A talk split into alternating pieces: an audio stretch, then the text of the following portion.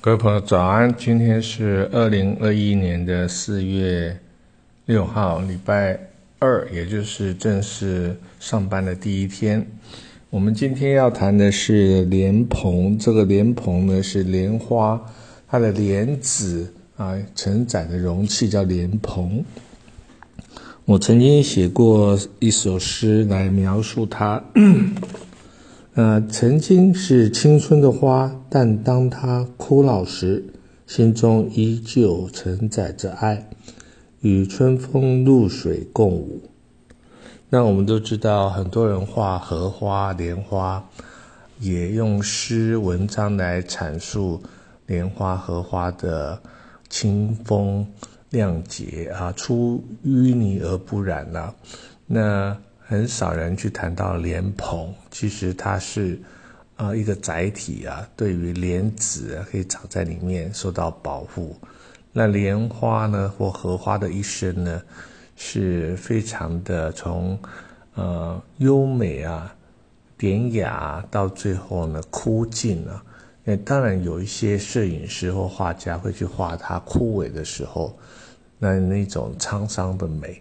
那我们要来了解一下老子呢，他曾经呃喜欢用一种相反的呃概念去讲一个道理啊，比如说黑跟白、阴跟阳啊、男跟女啊、啊是跟非啊、对跟错，都是两两个相对的词啊。那他写说：知其雄，守其雌，为天下溪。为天下溪，常德不离，复归于婴儿。知其白，守其黑，为天下事。为天下事，常德不特，复归于无极啊。那如果我们把德性呢当做是一条河流，那在河流的上端流的水呢，我们称之为雄啊，雄性的公的啊。那因为它是往前。啊，勇往直前的那西下的水稻呢？因为要承载着水，那是雌的啊，就是母的。因为水稻承载的功能啊，绵延千里。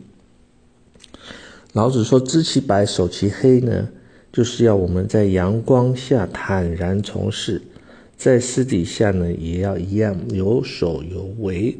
知其乐，守其辱，为天下谷啊。”啊，是要砥砺我们呢，成为德性汇入的人。不论一生呢起起伏伏呢，或是贫是富，都要一致。老子又勉励我们要常德不离，复归于婴儿。那这句话意思是叫我们要回归到刚出生的 baby 一样，他没有性别意识的状态，返璞归真。然后呢？他也希望我们能够把朴跟真呢视同是一种容器，啊，去承载包容许多的德性。若用于管理众人呢，啊，或是从事啊政治或是社会啊服务的工作呢，应该把大家向心力凝聚起来，发挥团体作战的能力，而不是自我分割，导致团队的分崩离析。在我看来，莲蓬啊，莲蓬这个蓬啊，啊，它既是载德又载爱，啊，是一个有容乃大的容器，与老子的教诲呢非常的接近。我们平时都忙碌，也没有时间去细细观察它的美。它由花到蓬的生命周期，兼具了雄与雌的功能。而莲呢，又能以朴真的性情成长于凡尘之间呢，矗立昂扬于泥淖之外。莲花的一生呢，光风霁月，无所藏私，把果实呢奉献给大地。这样的特质呢，是我们应该学习的。好，今天就讲到这边，谢谢您的聆听。